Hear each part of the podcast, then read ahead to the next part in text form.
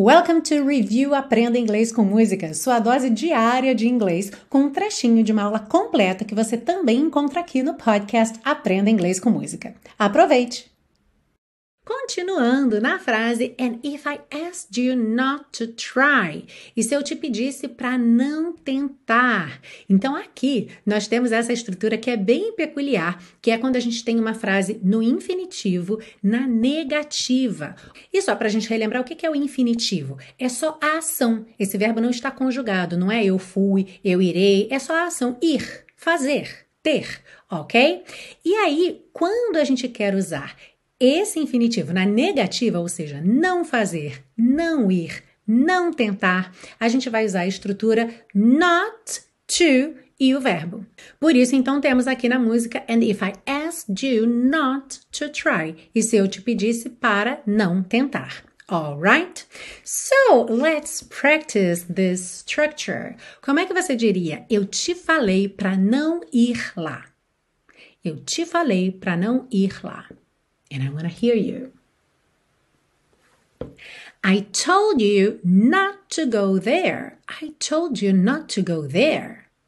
Another example, esse aqui talvez tenha sido verdade aí para alguns casais. Ontem, que foi Valentine's Day, nós concordamos em não fazer nada de especial para o Dia dos Namorados. Nós concordamos em não fazer nada de especial para o Dia dos Namorados. We agreed not to do anything special for Valentine's Day. We agreed not to do anything special for Valentine's Day. Did you get it right?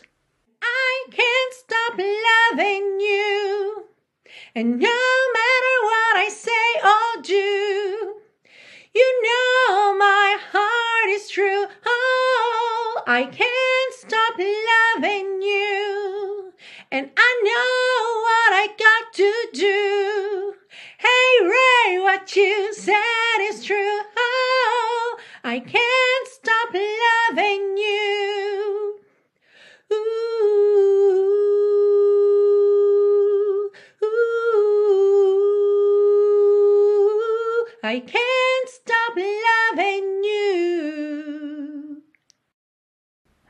E se você busca um curso de inglês passo a passo com a minha orientação, conheça o Intensivo de Inglês da Teacher Milena, meu curso de inglês que te oferece 30 dias de garantia incondicional. Saiba mais em www.intensivo.teachermilena.com.